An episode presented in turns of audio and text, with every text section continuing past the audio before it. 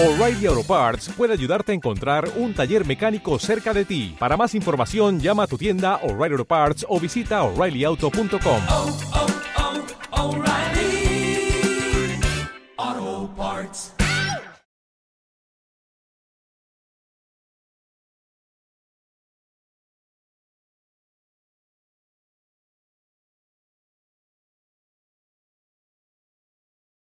Vamos ahora sí, levanten la mano quienes tienen hijos, nietos o sobrinos de, desde nacimiento hasta los siete años. ¿Quiénes tienen así?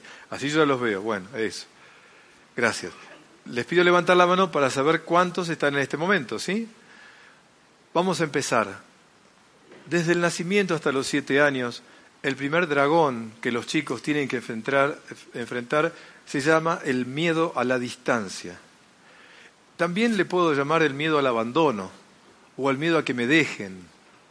Y ese miedo lo manifiestan los niños y las niñas normalmente cuando uno se va de casa. Cuando uno se va de casa los chicos empiezan a llorar, a veces a gritos, otros se meten para adentro porque reaccionan distinto, pero el miedo está.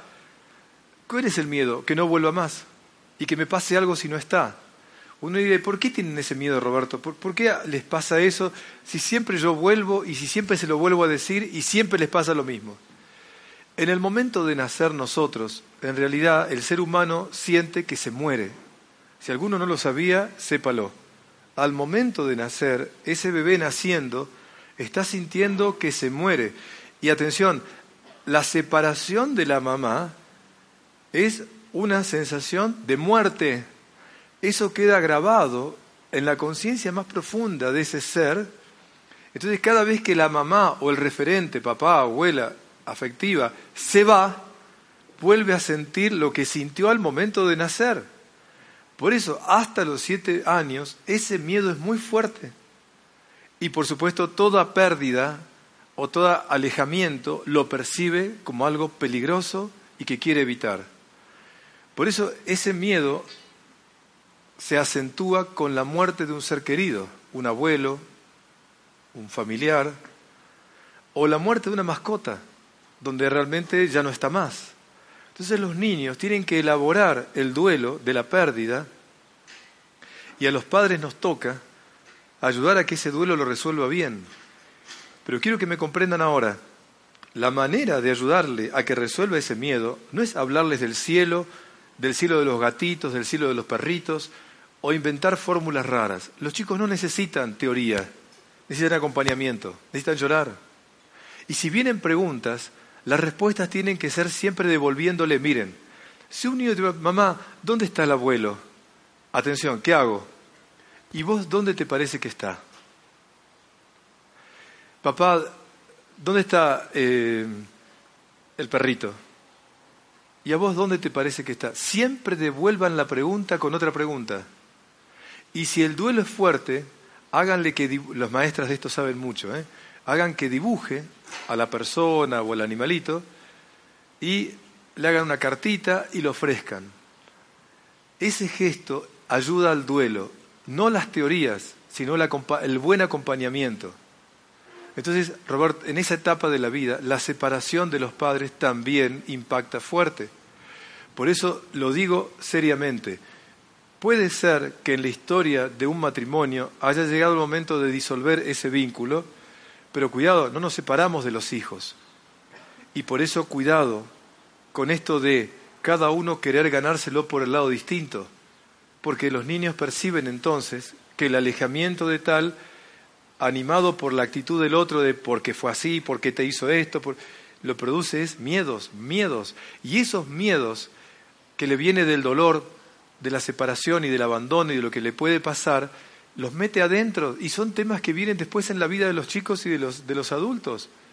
Por eso, mucho cuidado cómo elaboro pérdidas y cómo ayudo a entender separaciones vinculares. Y si no saben cómo hacerlo, acudan a las maestras, que son muy hábiles para eso. Y a veces a quien necesiten, si ven que las cosas se complican. Pero no se les ocurra dar teorías estúpidas. Porque a veces la teoría que te sirve a vos o crees que le sirve a él, le crea fantasmas. No, el abuelo está acá, está detrás tuyo y está detrás de... Entonces el pobre vive con el pánico que aparezca el abuelo. Ah, pero yo dice, para su bien, ton... es tontería, inmadurez. No, porque le creas un miedo. Ya tenía miedo a, que, a sufrir el abandono, ahora tiene miedo que se le aparezca. Entonces a veces tenemos conductas inmaduras por no saber acompañar el miedo a la distancia que tienen. Por eso etapa de la vida a veces, por ejemplo, es tan importante la, la palabra, atención, la actitud, que es la presencia, cualitativa y cuantitativa.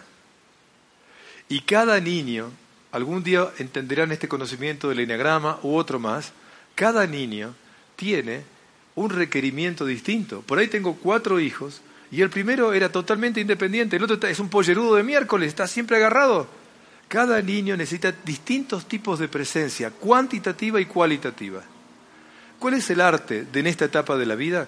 Siempre darles presencia. Pero les pido mucha atención. La presencia fundamental no es la presencia cuantitativa. La presencia fundamental es la presencia cualitativa. ¿Y qué significa eso? Cuando estás, estás. Y cuando jugás, jugás. Y cuando le hablas, lo mirás a los ojos.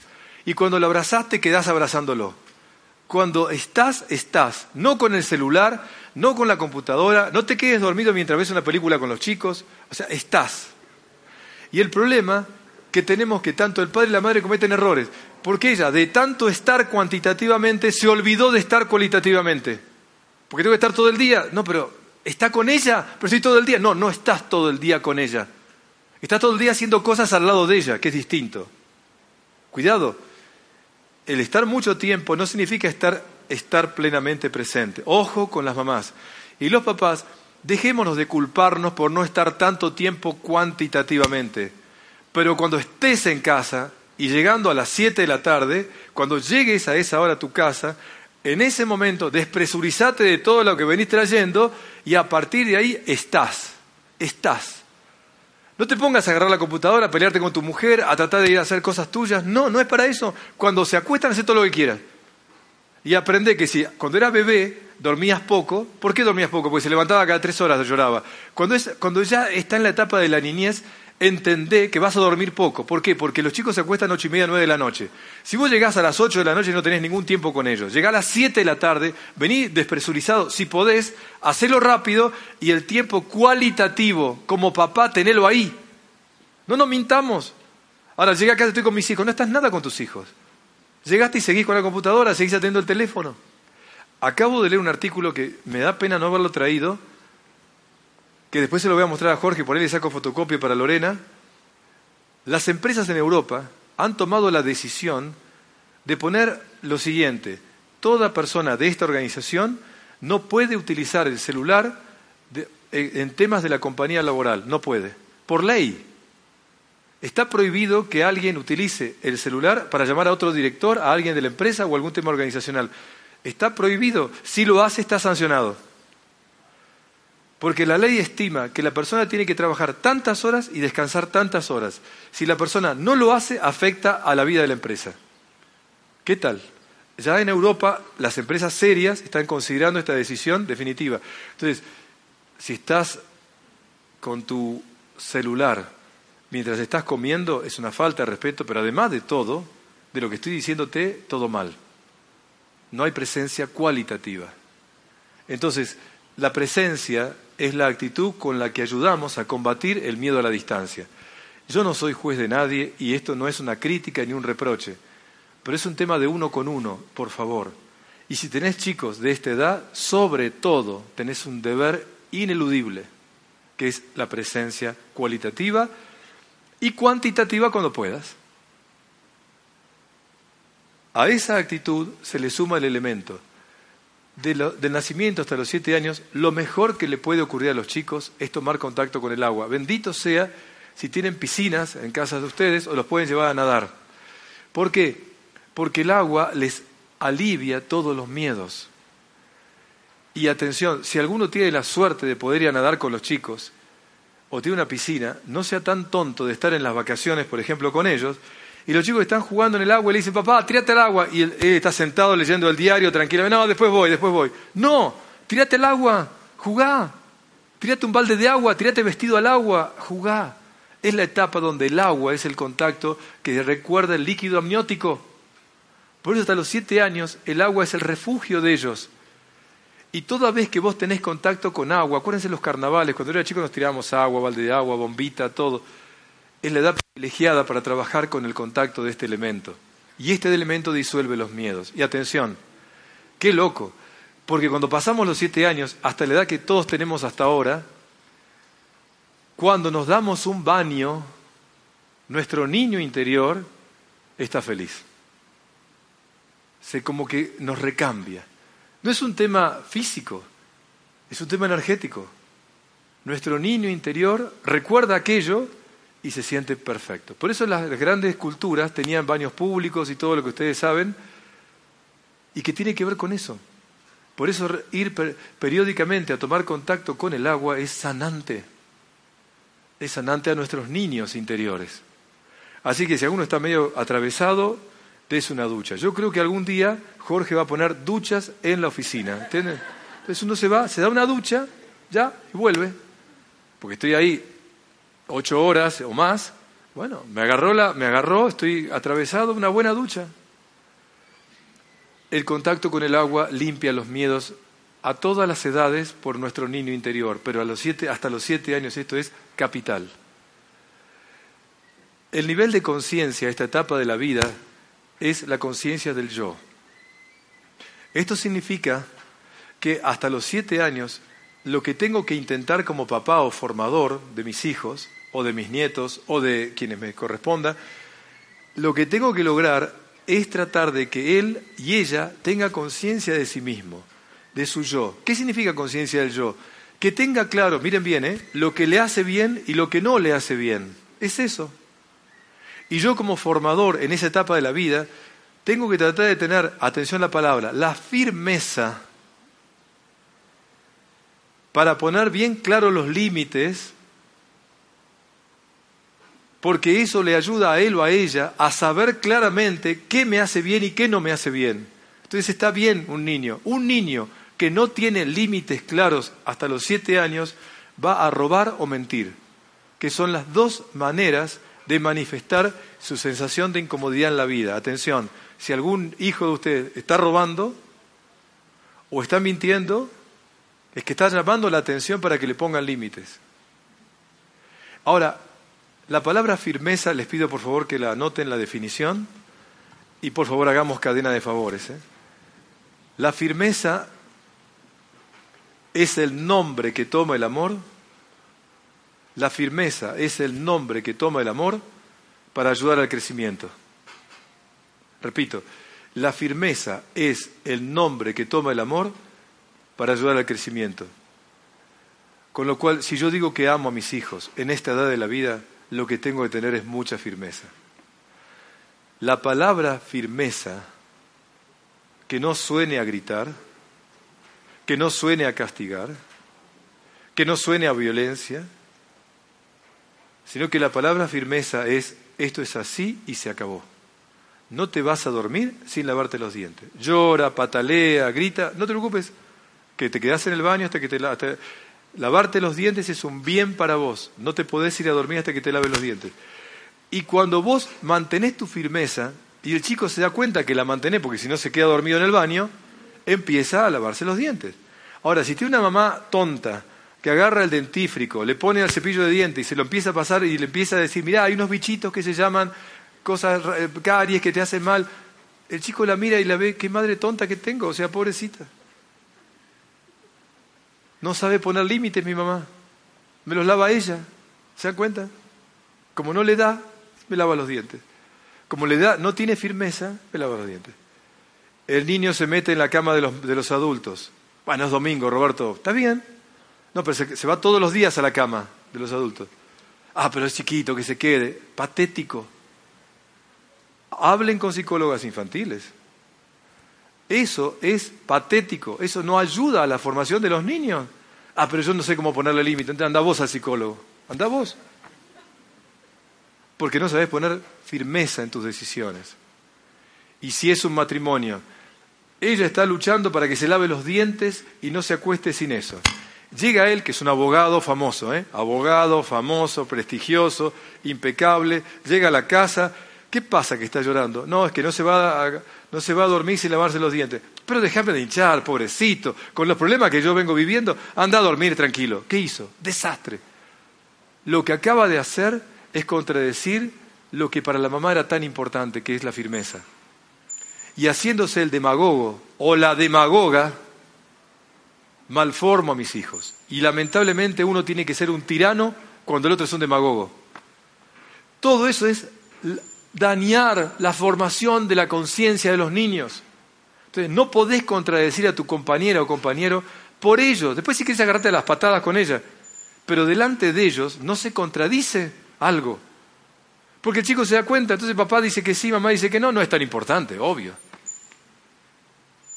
Entonces, la firmeza es el nombre que toma el amor para ayudar al crecimiento. Y les voy a decir algo muy duro. El varón o la mujer que no le pone firmeza en la educación de los hijos, tampoco la tiene para otras cosas. O de pronto, atención a lo que digo, es muy rígido afuera y trata de ser blando para los suyos. Y entonces, como es tan rígido afuera o necesita estar tan firme, de pronto tiene blandura en la casa. Todo mal.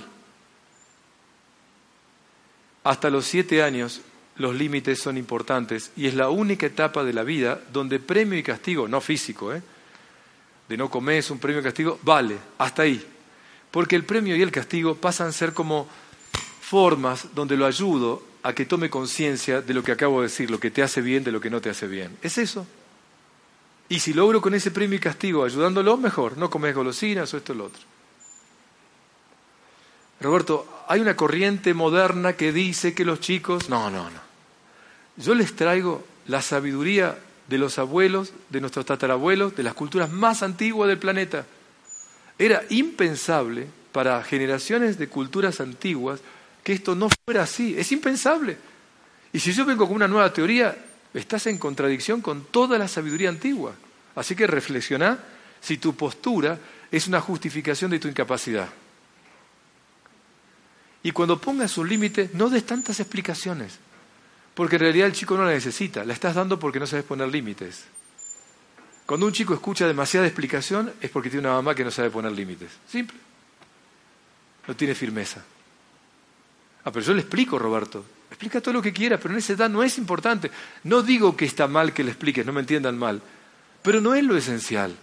El niño se tiene que dar cuenta que vos que lo amás, le ayudás a discernir qué le hace bien y qué le hace mal. Es eso. Y él, por amor a vos, por un criterio de autoridad, porque los chicos en esa etapa, lo único que funciona es ese criterio de autoridad. Soy papá, soy mamá, yo sé lo que es bien para ti, tú tienes que ver hacer esto. Se acabó, se acabó, no, no hay más palabra.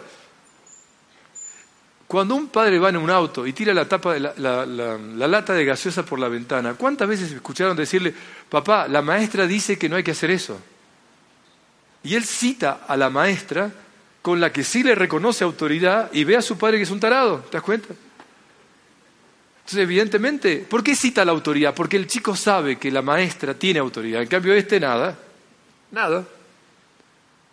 Entonces, qué importante es la firmeza, los límites en esta etapa de la vida. Por eso en esta etapa de la vida lo que importa son las normas, normas claras, límites claros, normas claras.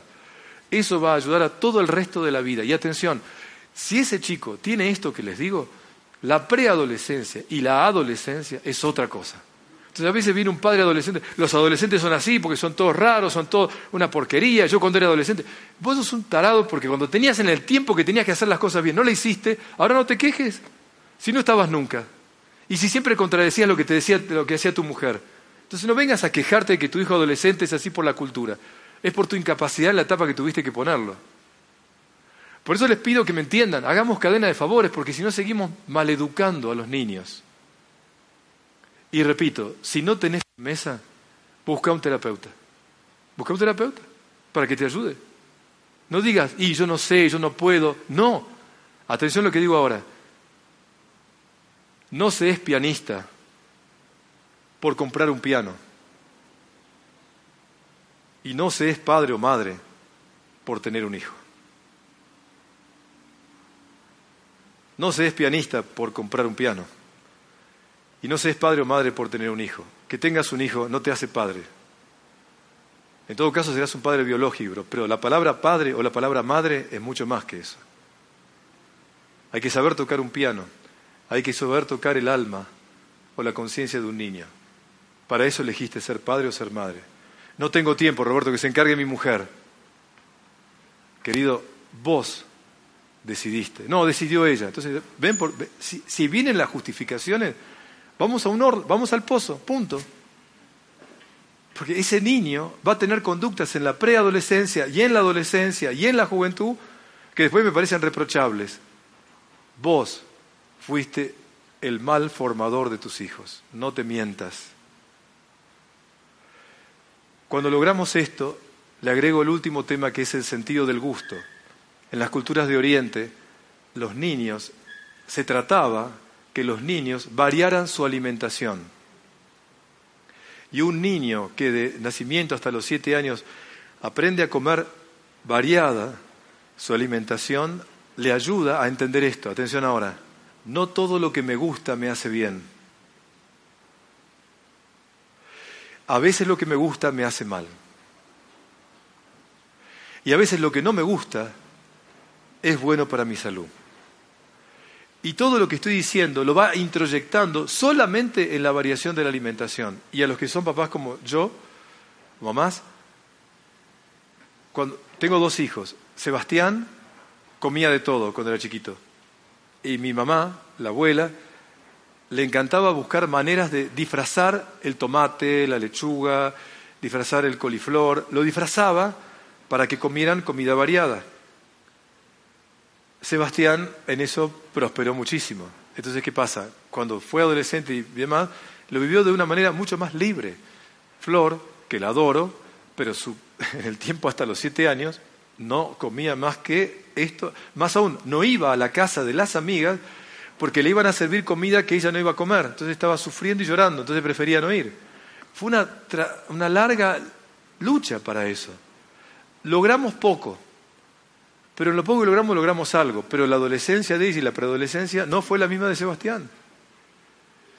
Por eso es un arte, es un arte enseñarle a los niños a comer variado. Y bendigo a las abuelas, porque la madre no tiene tiempo. Y bendigo a esas nanas de las casas, que son excelentes cocineras, que hacen maravillas. Porque a veces con esa variación de la comida le están ayudando a aprender a gustar la vida. Aprender a gustar la vida. La etapa que sigue. Si alguien es muy importante la pregunta, adelante. Por supuesto, no, no, no. Cuando dije, puse eso para tratar de que el papá no se sienta excluido, o sea, figura, las dos necesita, las dos.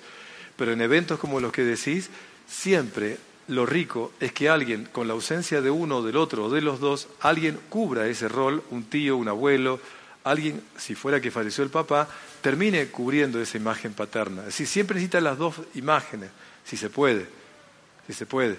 A veces lo tiene el profesor, el entrenador del deporte, pero siempre la idea es tratar de ayudar a que ambos den presencia. Si ocurre eso, tendrá que ocuparlo alguien, ¿sí? Mi madre decía, yo soy madre, padre y verdugo. Eso decía ella. Porque mi padre era marino mercante, no estaba nunca, entonces tenía que hacer la que ponía límites y cubría el rol de padre. Sí, tenés razón lo que decís. A veces en la intimidad de la convivencia, la mamá tiene que ocupar los tres roles, ¿sí? Pero lo, bueno es que más allá del día a día, en la convivencia grupal de familia, haya un referente masculino, que no viva todos los días con la mamá, pero que haya alguien que ocupe ese rol, sí se puede. Asumir la mamá todos los roles, a veces lo tiene que hacer porque no queda otra, pero qué rico es que siempre se trate de acompañar de un tío o de alguien que le hable a su hijo como varón, en el caso de la ausencia del varón, ¿entendés? Que le ponga esa forma masculina de decir las cosas. Siempre lo rico es que existan las dos, las dos referentes. ¿sí? Pero entiendo lo que tú dices. Por ahí, durante la semana, no hay nadie más que mamá. Y ahí, por los casos que vos decís, ella tendrá que asumir esto. Sí, es cierto. Pero él sabe, los niños no son tontos. Saben que mamá está haciendo de papá, de mamá, de verdugo. Pero lo que sí sabe es que mamá siempre le importa buscar una imagen masculina para que yo esté conmigo. Eso es lo que quiero decirte, ¿ves? Eh, siempre podemos trabajar sobre lo que no hicimos bien, pero ya pasó el tiempo. Ya se instaló dentro de ellas algunos miedos, o sea, le ganó el dragón. En algún mecanismo le ganó el dragón. Ahí sí es conveniente que acudas a alguien especialista en psicología infantil, que ayude a destrabar ese nudo o eso que no está trabado. O sea, no te hagas cargo vos, ya pasó. O sea, no tenés quizás el talento, la, profesionalidad para desatar ese nudo que se trabó, ¿entendés?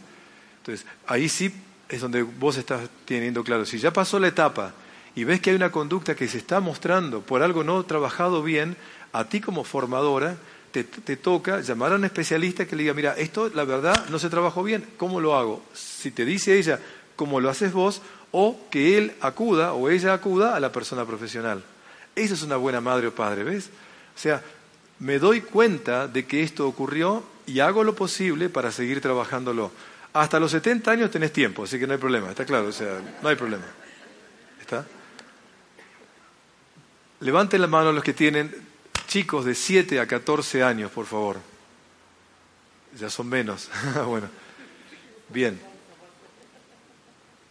Los que están de, hasta los 7 años están chochos, porque ahora saben lo que tienen que hacer seguro, ¿me entienden? De 7 a 14, ya, ya, no hay problema. De 7 a 14 años aparece, a los 7 años aparece un miedo nuevo, un nuevo dragón. Y se llama el dragón el miedo a la cercanía, el miedo a que me hagan algo, el miedo a que alguien me haga algo. Y ese miedo a la cercanía aparece de manera muy rara. Por ejemplo, hasta los 7 años dormía con la luz apagada, y vos lo mandabas a un lugar oscuro de la casa, iba y venía. A partir de ahí a los siete años, la cosa es que no quiere ir a lugares oscuros de la casa. Tiene miedo a abrir el placar a ver si le sale un monstruo. Y siempre cree que abajo de la cama hay un cocodrilo, ¿me entienden? Y tiene, sueña con cosas terribles. Y encima la maldita televisión les mete escenas de terror que alimentan los miedos en esa etapa. Y encima, como todo les digo, a veces los chicos eh, ven que el padre lo obliga o la madre lo obliga a que haga, anda, anda que tenés que ir. Y el pobre va temblando en la oscuridad, que es una boca de lobo para él, ¿entienden? Y por eso se trata de que en esa etapa vas a ver que le prendés el, velador, o la, de la mesita de luz, o le prendés la luz del baño, y por ahí se te despierta la noche corriendo y te abraza y lo tenés que acompañar. Empieza a tener una conducta de este tipo o de otro, que atención, empieza a orinarse en la cama. Entonces, ¿cómo si ya sos grande? es que ese es un proceso también producto de miedos que tiene y no los puede resolver. Y esa es la manera de manifestarlo. Conclusión, cuando aparecen estos síntomas es que está viviendo el otro miedo, el otro dragón, que es el miedo a que el otro me haga mal. A los siete años empieza de forma fantaseada, imaginaria. Pero lentamente, acercándose a los 14 años, esto empieza a ser cada vez más consistente.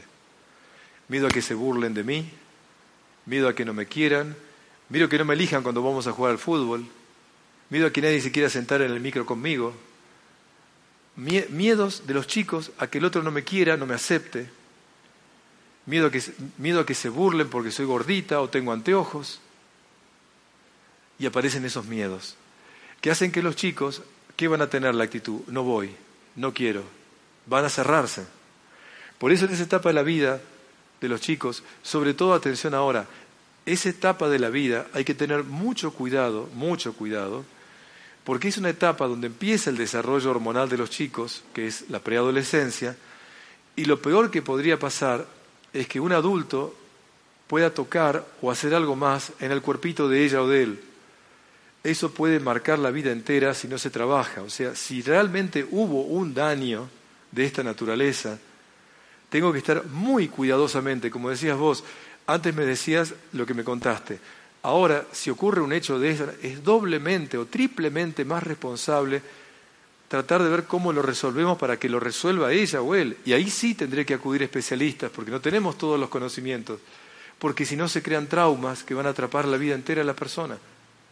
Entonces, si ocurren hechos de este tipo, que tienen que ver con la sexualidad, o a un chico que ve que le pegan, a su padre o le roban, todo empieza a tener miedo y se cierra. Por eso, ¿cuál es la actitud que tenemos que tener de 7 a 14 años, los que somos adultos de ellos?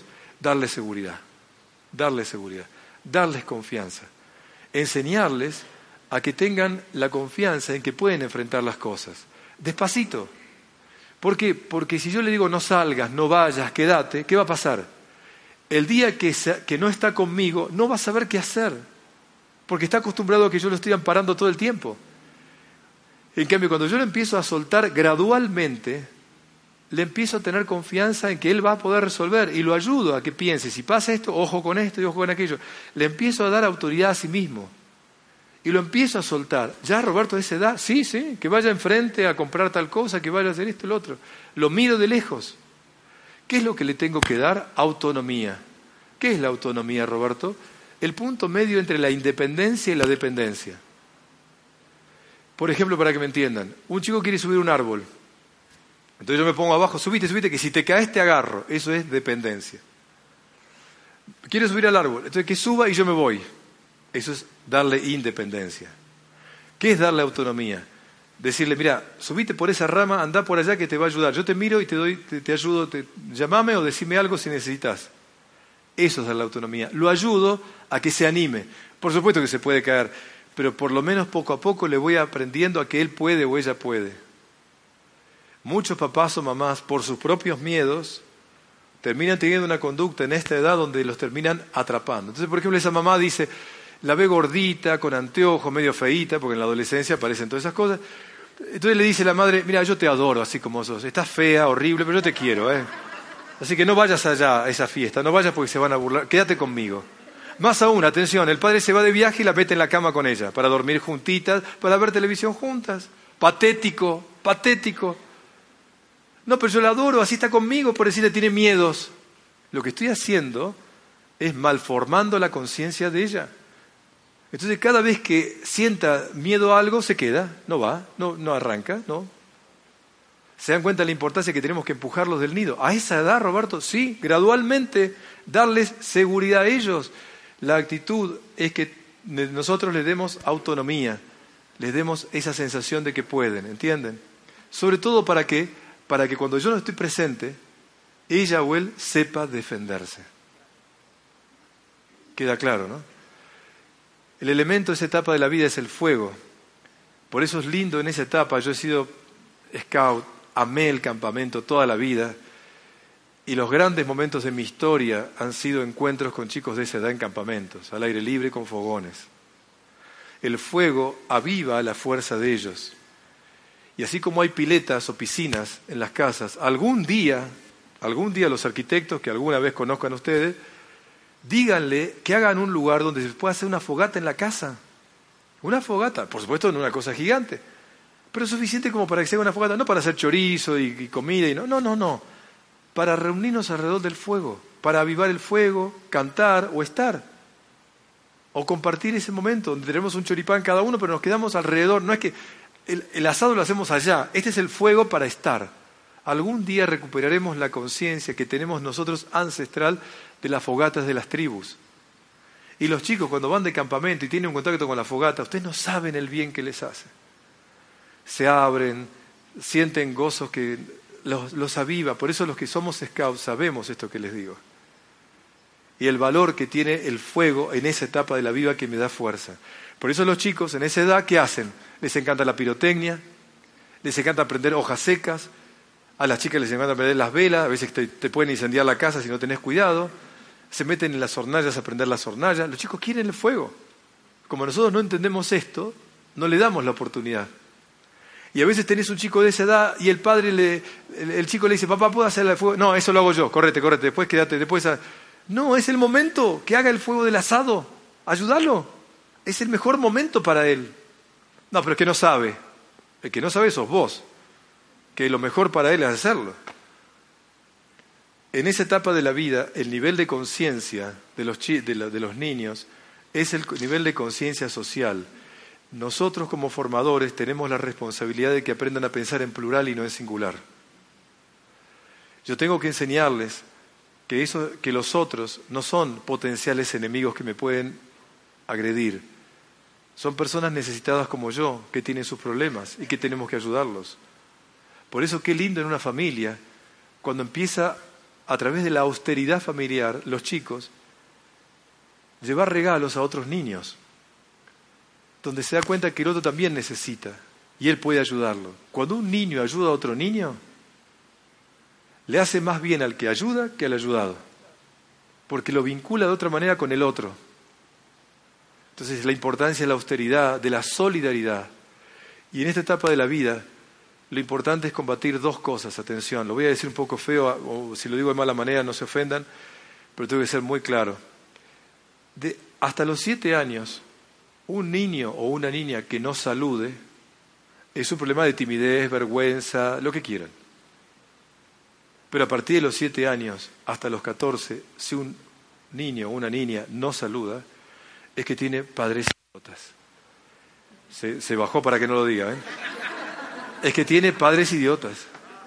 Tiene padres que no entendieron que la tarea de esa etapa de la vida, el saludar al otro, es un gesto de dignidad. Yo me duele decirlo, y eso en México, ¿eh? también en Argentina, pero acá hay veces que los chicos bajan a la cocina, al, lugar de servicio doméstico, y no la saludan a la persona. Y los padres dicen, bueno, no, eh, nosotros nos acostumbramos así. ¿Cómo nos acostumbramos? No es un mueble, no es una heladera. Yo no saludo heladeras, pero este es un ser humano. ¿Cómo que te da lo mismo saludarla o no saludarla? Y cuando la abuela llega a la casa, la pobre abuela toca el timbre, nadie la, atiende, hasta que llega la señora del servicio doméstico, la recibe, y la pobre va pieza por pieza buscando a los chicos para darles un beso. Uy, llegó la abuela. Ah, mm. Nadie baja a saludarla. Entonces, los padres esos no entendieron nada. Porque de 7 a 14 años saludar es un acto de respeto y de dignidad al otro. Y si yo no le hago entender eso, no entendí yo nada. Y para eso es más severo, es más severo que una mala nota en el colegio. Muchísimo más severo que una mala nota saludar y dar gracias son hábitos que se adquieren en esa edad. Y además de eso, el gran tema de esta etapa de la vida es la burla. Todos nos burlamos con nuestros hermanos, no nos mintamos. Pero hay un límite, y el límite es la agresión. Hoy día el humor es el blooper, la cargada, la gastada. Lo más dañino en un hogar es cuando el padre se burla de, la madre o la madre se burla del padre y los chicos lo ven. Eso es veneno puro en la conciencia de los chicos. Entonces, no seamos tontos. No, pero Roberto, pero sí, sabe que la... No, no, no, no, es, lo estás burlando, lo estás, estás agrediendo. Ay, no te pongas así. Es así. Entonces, cuando hay problemas de burla en la casa o en el colegio con el bullying, esto hay que ser muy terminantes. Un niño o una niña que se burla de los otros está enferma. Y el niño o la niña que recibe eso se está enfermando. No me da lo mismo seguir en ese colegio si la maestra y la dirección no hacen nada para evitar esto en el grupo de que tienen. ¿Lo tengo que sacar? Porque dejarlo ahí es exponerlo a que siga de una manera o de la otra alimentando una enfermedad. Y por supuesto en casa puedo permitir la burla, pero cuando pasó el límite lo tengo que llamar severamente y ahí sí ser muy firme en las cosas. De los 7 a los 14 años, ahora sí tengo que seguir poniendo normas, pero atención ahora, antes yo daba la norma por el criterio de autoridad con firmeza. Yo soy papá, tenés que hacerlo por tu bien. Ahora no. De 7 a 14 años, cada vez que pongo una norma, tengo que explicar el valor, el valor que sostiene esa norma. O sea, esa norma es importante por esto, esto y esto. Y ser formador de nuestros hijos es agotadoramente decirlo y decirlo y decirlo y decirlo. ¿Por qué? Porque es así. Si yo me canso y empiezo a poner normas sin enseñar valores que están detrás, lo sigo tratando como un niño. Y si no, no pongo ni normas ni valores, agárrate cuando llegue la adolescencia, agárrate. Hay niños más dóciles y hay niños más indóciles. Con uno podrás más fácil, con el otro no será tan fácil. Pero no te mientas, si no tenés lo que te acabo de decir, como el ABC, estás fallando como pianista. ¿Me entiendes? Si lo que yo te digo no lo podés aplicar, busca un terapeuta. Entonces, hay cosas que no se permiten, no porque me molesten a mí, sino porque están en contra de un determinado valor. Y esto empecemos en casa. Si un chico habla mal de alguien que no está presente, a ver si me entienden. Es el momento. Tenemos que trabajar el valor de la dignidad. ¿Se acuerdan? Dije antes los límites. Ahora es el tema de la dignidad. Si yo, papá o mamá, encima de que él empieza a hablar mal de alguien que no está, yo me sumo y sigo hablando mal de él, patético, patético. No, no me doy cuenta que le estoy malformando la conciencia. El colegio tiene otras actividades que tiene que hacer con él, pero lo que estoy diciendo lo tenemos que hacer nosotros. Y si alguna es abuela o abuelo que está acá presente, mucho cuidado. Si la mamá, que es mi hija, o el papá, que es mi hijo, marca algo, ay, yo soy la abuela, hago lo que quiero. Cuidado, porque desautorizo a mi hijo o a mi hija y vuelve a pasar lo mismo que dije antes. Hay cosas que las abuelas pueden hacer porque son abuelas y abuelos, todo lo que quieran, pero cuidado con la desautorización. Peor aún, escuchen esta abuela, no, porque tu mamá está medio rarita con la edad que tiene, pobrecita, pero vos haces lo que quieras. ¿Entienden? O sea, no solamente que la desautoriza, sino que la maltrata y se burla de ella. ¿Me comprenden? Eso es patético, eso es veneno puro en la convivencia. Entonces, cuidado con la palabra mal usada en donde desautorizo al otro y donde, como les dije, el tema de la dignidad es lo más importante. Y el sentido de la etapa de la vida, de esta etapa, es el sentido de la, de la vista. Por eso es el gran tiempo donde tengo que ayudarles a que los chicos aprendan a ver la vida. ¿Y cómo ayudo a eso, Roberto? Muy simple. Tenés todas las películas de Disney o todas las que hay. Y ponete una película con ellos. Yo con mis hijos los llevaba al cine siempre que podía. Pero la película no terminaba cuando decía fin. Nos íbamos a sentar y a hablar. ¿Y por qué crees que el rey león le pasó eso? ¿Y por qué el otro león hizo tal cosa? ¿Y por qué te pensás que esto y aquello? ¿Y por qué esto? Y les ayude, les ayudaba a que aprendan a ver lo que veían, a ver lo que miraron, ¿me entienden? Eso es hacer filosofía en casa. A veces los chicos, si vos les decís, hablemos de tal tema, no saben qué hablar, pero si vos le ponés los personajes de las películas y hablas de ellos, vas a ver qué están pensando. No, porque fue un tarado, no, y vos te das cuenta, ¿cómo está pensando que es un tarado cuando hizo la... Es decir, lo que te digan de los personajes, te están diciendo a vos lo que están pensando de ese tema, ¿me entienden?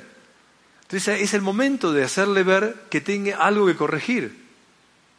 Entonces aprovechemos no solamente las películas, también pueden ser los libros, pero la falta de tiempo que tenemos es tan grande que sentarnos a leer algo con ellos y compartirlo ya es más difícil. Pero entonces, ¿qué significa aprender a ver? Atención ahora. Enseñamos lo que sabemos, pero contagiamos lo que vivimos. Los chicos en esta etapa no tanto te escuchan, sino que te miran. Y si no sos congruente con lo que estás haciendo en tu vida, no te van a creer nada, aunque hables muy bonito. Y si vos hablas mal de tu hermana delante de ellos o de tu madre delante de ellos, estás siendo incongruente. Cuando le decís que no lo haga. O cuando a puertas abiertas hablas con una amiga y hablas mal de tu esposo a puertas abiertas en tu habitación y vos crees que no te escucharon, ¿qué son tarados los chicos? No. Están escuchando tu, charla telefónica. Cuidado con el descuido que cometemos porque los tratamos de idiotas a los otros. No son tontos los chicos. Escuchan lo que estás diciendo. Entonces no te contradigas porque después no tenés autoridad. La vida nos da hijos para que revisemos la manera de ver la vida. Porque en esta edad los chicos necesitan tu mirada de la vida. Y ahí es donde digo, la edad que vos tenés, acuérdense cuando hable de esto, si tenés una mirada materialista de la vida, eso les contagias. Si tenés una mirada espiritual de la vida, eso les contagias. Los chicos en su libertad harán lo que sea, pero qué rico que los referentes que tengo me enseñen a ver la profundidad de la vida y no la superficialidad. Entonces esa mamá que se está quejando frente al espejo porque se siente fea, gorda, lo que sea, esa hija dice, ¿para qué quiero ser adulto? Se está quejando todo el tiempo, me prefiero como estoy. Por eso es tan importante la manera en que les enseño a mirar la vida. Les he dado tips, si quieren después hablamos más. Vamos a la etapa que viene, 14 a 21. Me detengo más en esta porque es la que quiero que me entiendan el valor formativo. Después vamos a ir más rápido porque ya, sobre todo en la nuestra, puedo ser más preciso en actitudes concretas. De 14 a 21 años aparece el, el miedo al cambio. Ya estamos en la adolescencia, la edad que nadie quiere. ¿Quiénes tienen chicos de 14 a 21 años? Ah, bueno, bien. De 14 a 21 años es esa etapa donde uno no sabe qué hacer, porque hasta ahora eran, eran divinos. Más aún, hasta los 14 años nos miraban y nos abrazaban, nos mandaban mensajitos por, por mail y toda esa huevada. Ahora nos ignoran. Antes era papá, ahora parezco que soy un bicho. Soy un bicho. Me mira y me dice, qué fea que estás. No te queda bien eso. Ay, qué horrible. Y te van marcando, te salió una arruga, tenés una mancha, estás gordo. Entonces vos te das cuenta que antes te miraba como papá, ahora te veo como un bicho feo, bicho feo, y te lo dice, encima te lo dice, o sea, si vos decís mi peor enemigo, parece que es mi hijo. Antes vos hablabas y te escuchaba. Ahora vos hablás y es monosílabo, sí, no, bueno, está bien. Entonces vos decís que ¿dónde está? ¿Dónde está el nene? ¿Dónde está el nene? Es que a los 14 años empieza el segundo, el tercer miedo, que es el gran momento, donde los chicos empiezan a tener el nuevo miedo, que es el miedo al cambio todo se está provocando la metamorfosis. Empiezan todas las hormonas a moverse. Primero que no sabe dónde va a terminar el cuerpo que tiene, porque empieza a ponerse raro. Se le pone granos, le crecen pelos, le cambia la voz, se golpea con las cosas, la gente me, empiezan a mirar. Y antes el varón, el, nene varón miraba a la nena y le parecía una cosa, se la sacaba encima. Ahora la mira y la desea. dice, ¿qué me pasó? o sea, empiezo a tener una cantidad de movimientos que me producen miedo. Además, como les digo, veo a mis padres y ya no son papá y mamá, son gente rara. Aparte piensan mal, no sé qué les pasa, pero no hablan bien y además piensan raro. Encima de que eso pasa, como les digo, los vínculos con otros, empiezan a aparecer deseos, sensaciones, instintos. Entonces todo es un momento muy complicado. En esa etapa de la vida, la gran pregunta que yo me hacía, porque yo fui especialista en trabajar con adolescentes, mi gran pregunta cuando descubrí esto, me dije, qué bárbaro como la sabiduría antigua.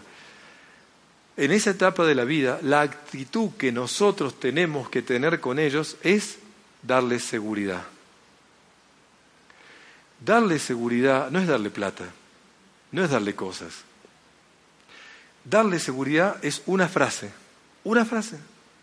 Es vos podés contar conmigo. Siempre podés contar conmigo. Vos siempre podés contar conmigo. Más aún, si no me querés contar nada, está todo bien, pero cuando vos quieras, sabe que siempre estoy. Muchos padres o madres de esa edad empiezan no a tener intimidad con sus hijos en diálogos y demás, empiezan a intimidar a sus hijos. ¿A dónde fuiste? ¿Qué hiciste? ¿Con quién estuviste? Y empiezo a parecer más un policía que un padre o madre. Porque empiezo a tener miedos. Los miedos son míos y se los proyecto a ellos. ¿Y por qué llegaste tarde? ¿Y dónde estuviste? ¿Qué sé yo? Entonces esas actitudes que hago es justamente lo que no ayuda a que se cree el vínculo profundo. En esta etapa de la vida, el gran verbo que hay que conjugar es esperar. Tengo que esperarlos. Tengo que esperar que llegue el momento donde se abra. Y todos los que somos papás, que fuimos papás de chicos adolescentes, sabemos muy bien que hay que esperar ese momento. Escuchen este caso. Una madre ve a la hija, me, me, dijo, yo eso que usted dice no lo acepto. Le digo por qué, le voy a explicar. Hace varios días mi hija se pone a llorar en el pasillo, le pregunto, ¿qué te pasa? No me dice nada pienso que está embarazada, obviamente, o algo así. Entonces le digo, te voy a llevar al médico.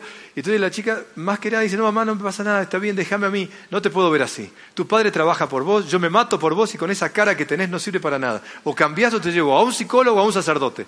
La chica le dice, no, tranquila mamá, no pasa nada, no te metas, estoy en mi mundo. Claro, estás en tu mundo, ¿y yo qué? ¿Y yo qué? Escuchen eso. Entonces, a la semana, la pobre Angelito, después de semejante inquisición, va y le dice, mamá, quiero hablar con vos. ¿Qué le dice la madre? Ahora yo no te quiero escuchar para que sufras, para que sufra lo que yo sufro. Ahora no te escucho nada. ¿Se dan cuenta que se puso al mismo nivel? Es patético. O sea, el drama es que nosotros nos molesta que ellos no actúen como nosotros quisiéramos por los miedos que tenemos. Estamos esperando que nos hagan un relato de todo. Lleguen acá. Ah, a veces tenés una hija o un hijo que te cuenta todo, que es hiperabierto. Y ves a los otros tres que no hacen lo mismo. Entonces me salieron fallados los tres. Salieron a mi esposo, no a mí. En cambio, esta salió a mí. Entonces empiezo a desvalorizar a aquel que se calla porque no habla. Y quizás el que no habla está haciendo procesos internos. Y la otra que habla demasiado no dice lo que tiene que decir. Y tapa con palabras lo que tiene que hablar. Y una madre me dice, yo hablo mucho con mis hijos. Hablamos de todo. No se escucha a nadie, pero se habla de todo, ¿me entienden? El arte de dialogar no es el arte de hablar el arte de dialogar es el arte de sentirnos escuchados. Ese es el arte de dialogar. Hubo buen diálogo cuando yo me sentí escuchado por ti y tú te sientes escuchado por mí. Ahí hubo un diálogo. Cuando hablamos mucho, no estamos dialogando. Y hay padres, o sobre todo madres, que creen que porque hablan mucho, están dialogando. Entonces, en esta etapa de la vida, es el momento donde yo tengo que darles seguridad y decirles, vos podés contar conmigo. ¿Y qué otra manera le doy seguridad? Miren esto. Un papá o una mamá en la edad que los chicos están atravesando ahí, lo mejor que podemos hacer por ellos, lo dije ayer, es yo ser una gran persona. Ser una persona íntegra, veraz. Ser una persona de valores congruente. ¿Por qué? Porque le doy seguridad a mis hijos. Porque si Él ve mi incongruencia, sabe que no puede contar conmigo. Si Él ve mi insatisfacción y mi queja constante, sabe que no puede contar conmigo, porque cuando me cuente algo yo me voy a quejar.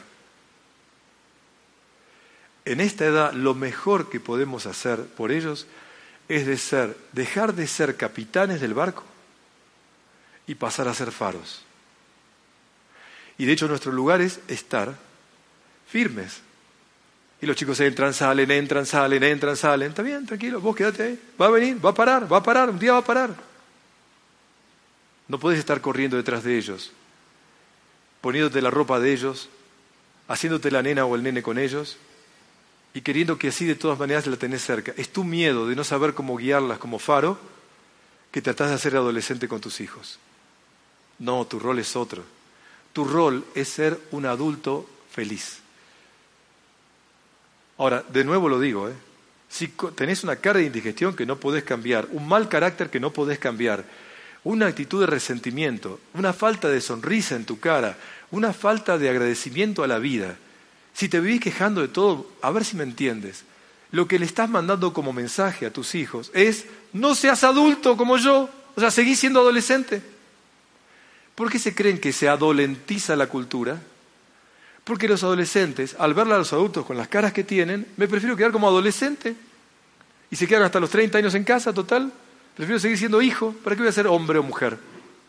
Más aún, con la cara que tienen, prefiero quedarme. Y aparte, los, los adultos les encantan las adolescentes. Si no, fíjense en las revistas. Entonces, como les encanta, entonces ser adolescente es lo bueno, es lo más. En cambio, ser adulto es un embole. ¿Me entiendes? Esa es la idea que late cuando un adulto no es adulto. Por eso les pido, por favor, me entiéndanme bien. Lo mejor que puedo hacer por mis hijos es cuidar mi cuerpo, cuidar mi mente, cuidar mis palabras y cuidar mi espíritu. Sonreír y agradecer. De eso se alimentan mis hijos. Si vos crees que se alimentan de la comida que les das, no entendiste nada. Entonces, pregúntate, ¿Qué alimentos les estás dando? Lo mejor que puedes hacer es ser un faro para ellos. Si te adolentizás vos, no le ayudas a que ellos sean adultos. Y es un mamarracho. Porque lo peor que hay es un adulto o adulta que se adolentiza. Y te dicen, pero así estoy con mis hijos, así estoy con ellos, así hablo con ellos. No entendiste tu lugar. Vos tenés que ser un faro. No te metas en la vida de los chicos, esperalos. A Roberto no me habla, espera. Siempre decirles, siempre podés contar conmigo. Siempre decirlo muchas veces, que se les grabe. Y el día que acudan a vos, cuidado, ese día no le falles, no le falles. Porque si ese día le fallas, no vuelve a buscarte. Y les cuento algo para que vean la tarea que yo tengo con los chicos, adolescentes. Un día como profesor venía un alumno y me dice, Roberto, tengo que contarte algo y no sé con quién hablarlo, no tengo a alguien con quien y en casa no puedo hablarlo. Entonces me relata lo que pasaba. Digo, bueno, esto lo puedes hablar con tu papá. No, no puedo hablarlo, Roberto. Si yo le cuento esto, empieza a darme, decirme todo lo que tengo que hacer, se pone mal, me quiere corregir, no me escucha. Está molesto porque yo haga esto. Bueno, habla con mamá. No, con mamá no puedo hablar. ¿Por qué? Pues se pone a llorar, me manda al psicólogo, empieza a pensar que es una mala madre por lo que le cuento, entonces mejor no le cuento para hacerla sufrir. Dije, ¿qué pasó? Los que deberían ser sus referentes no lo son, porque no saben escuchar, porque les molesta que el hijo no sea como yo quisiera que fuera. Entonces me pregunto, ¿dónde está el problema? ¿En el adolescente o en los adultos? en esta etapa, ser papá de chicos adolescentes es un arte maravilloso. Maravilloso. Y ser profesor de chicos es un arte maravilloso. Pero no nos educaron para eso. Y a veces sufrimos la adolescencia de nuestros hijos en vez de gozarla. Y recuerden lo que digo, la mayoría de las veces es porque uno no trabajó bien con uno que le provoca todo eso. en esa etapa de la vida el aire es muy importante. Y para eso lo rico en esta etapa de la vida es que los chicos vayan a la naturaleza, hagan lugares abiertos, al mar, a lugares bien abiertos donde el aire los ventile. Y por eso la, sociedad de consumo lo mete en, boliches, en, en, ¿cómo le llaman ustedes? Los, los antros. Los meten ahí adentro, con humo, con cosas. Cuando lo que tienen que hacer es airearse y abrir su mente y tomar contacto con la naturaleza abierta. Eso hace enormemente bien. Y el deporte que les ayuda a cambiar el aire y a tomar fuerza con el aire, buenísimo. Todo lo que sea el arte de la respiración, todo eso hace buenísimo y tenemos que favorecerlo en esa edad de la vida. Y si al chico le encanta la computación, no le puedo regalar todas las veces un modelo de computación mejor porque yo lo adoro. No, no entendiste. Sacalo al aire, Sacalo a pasear, cruzar, yo en Argentina digo, cruzar la cordillera con él a caballo. Hace cosas distintas, sacalo. No, pero es que no le gusta. Pero de nuevo, sos papá, tenés que tener el arte de saber llegar. Lo que no hacemos bien entre los 7 y los 14 años se hace mucho más difícil acá. Y aquí es donde, como les digo, depende mucho de nuestra propia trabajo personal el tiempo de la, en este momento, el gran tema de la vida es ayudar a que los chicos se cuestionen la vida, que se hagan las preguntas fundamentales. Y es el tiempo este donde los chicos, si tienen preguntas, tengo que tratar de ayudarles a responderlas, a charlar con ellos. Tengo que fomentar eh, y tratar de sacar adelante preguntas que vayan charlando conmigo, que podamos hablar del tema. No, no sé nada, habla con papá. Ahora, atención si hay alguna madre de estos chicos si una madre de chicos de 14 a 21 años no lee los diarios, por favor, es una pésima madre. Roberto, ¿cómo que es una pésima madre? Me, mato por ellos. Vos tenés que estar enterada de la realidad. Y los temas de diálogo con tus hijos de 14 a 21 años son temas de la realidad para charlarlos entre todos. No veas la parte policial del diario, pero avisa, fíjate si hay algún adelanto científico, si hay algún evento valioso, compartí cosas sanas. La televisión le llena de porquería, pero busca vos noticias valiosas. Y que sea tema de conversación familiar. ¿Por qué se creen que los adolescentes se quieren levantar de la mesa e irse? Porque somos un embole. Estamos sentados y hacemos noticieros. ¿Qué hiciste? ¿A dónde fuiste? ¿Pagaste esto? ¿Llevaste aquello? ¿Qué haces mañana? ¿Te olvidaste de esto? ¿Y por qué no hiciste aquello? Hablamos de noticieros. Y cada uno cuenta lo que tiene que hacer. Nadie habla de nada que sea de otro nivel de profundidad. Entonces, cuidado con los distractores. que nos van alejando de los diálogos profundos. Y el adolescente se aburre, se quiere levantar y ir de la, mesa. Entonces, la pregunta de por qué es importante, por qué vivimos, por qué estamos acá, etcétera, etcétera.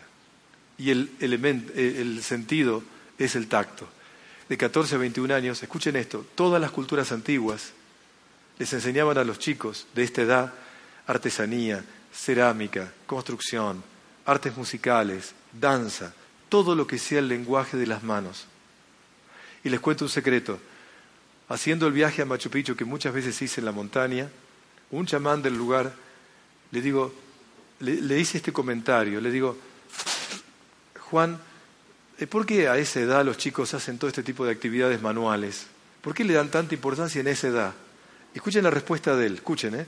Me dice, a ver Roberto, vos que sabés tanto de filosofía, estábamos caminando juntos en la montaña, para que se ubiquen, ¿no? Los dos, en un sendero. Me dice, vos que sabés tanto de filosofía, a ver, ¿cómo te das cuenta que un matrimonio está bien? Que un matrimonio está verdaderamente bien unido, bien sólido. Entonces le dije, pará, yo te pregunté por los chicos adolescentes, ¿qué tiene que ver? No, no, vos contestame primero. Entonces empecé a ensayar una respuesta. dije, mira, para mí tiene que darse esto. No, no, no. No, pero déjame que te conteste. Sí, seguía hablando. Y yo le hablaba y me miraba y se reía. Dice, no, no entendiste. Es muy simple para nuestra cultura, para nuestra sabia cultura. Yo sé que un matrimonio está bien en el momento antes y después del orgasmo. El diálogo del cuerpo de ella y él antes y después del orgasmo me hablan de la calidad de ese matrimonio. Y me quedé duro. Digo, ¿pero cómo? Sí, le digo, el arte en que ese hombre toca a esa mujer y que esa mujer toca a ese hombre es lo que está manifestando la profundidad, la salud y la riqueza de ese matrimonio. Por eso tenemos un dicho en esta tierra. Así como toca el hombre una piedra, tocará el cuerpo de su mujer. Y les enseñamos a tocar las piedras, a tocar los instrumentos, a que aprendan no a agarrar, que aprendan a acariciar. Y si algún, día tienen la gracia de ir a la India, se van a maravillar de ver esas mamás que masajean a sus bebés todo el tiempo, todo el tiempo los masajean. Y uno entiende que el masaje previo y posterior, o la caricia, la ternura, indican la calidad de un matrimonio. Me dice nosotros, enseñándoles el trabajo manual, los estamos preparando para el contacto entre ellos, para que tengan una vida profunda en el diálogo de los cuerpos. Qué loco, ¿no? No daban cursos de, relaciones sexuales, ni uso de preservativos. Les enseñaban el arte de las manos. Por eso en esta etapa de la vida les sugiero, si lo logran, convoco a abuelas o abuelos, que sus hijos o nietos toquen instrumentos musicales y favorezcan todo lo que tenga que ver con el arte, todo lo que puedan. Páguenle cursos, los más caros, los más caros. No, importa si saben 10 idiomas, pero que aprendan a trabajar con sus manos y eh, enséñenle el secreto que les acabo de decir. Porque lo hemos perdido. Si yo les hacía a ustedes la pregunta, seguro que nadie contestaba esta respuesta. Porque no asociamos el trabajo con las manos con el arte del vínculo del hombre y la mujer. Por eso los chicos se manosean, no se acarician. Entonces en los antros se manosean. No saben el arte de las manos. No saben qué hacer con sus manos. Ojalá recuperemos esta conciencia de los pueblos ancestrales de América, los mayas, las culturas andinas.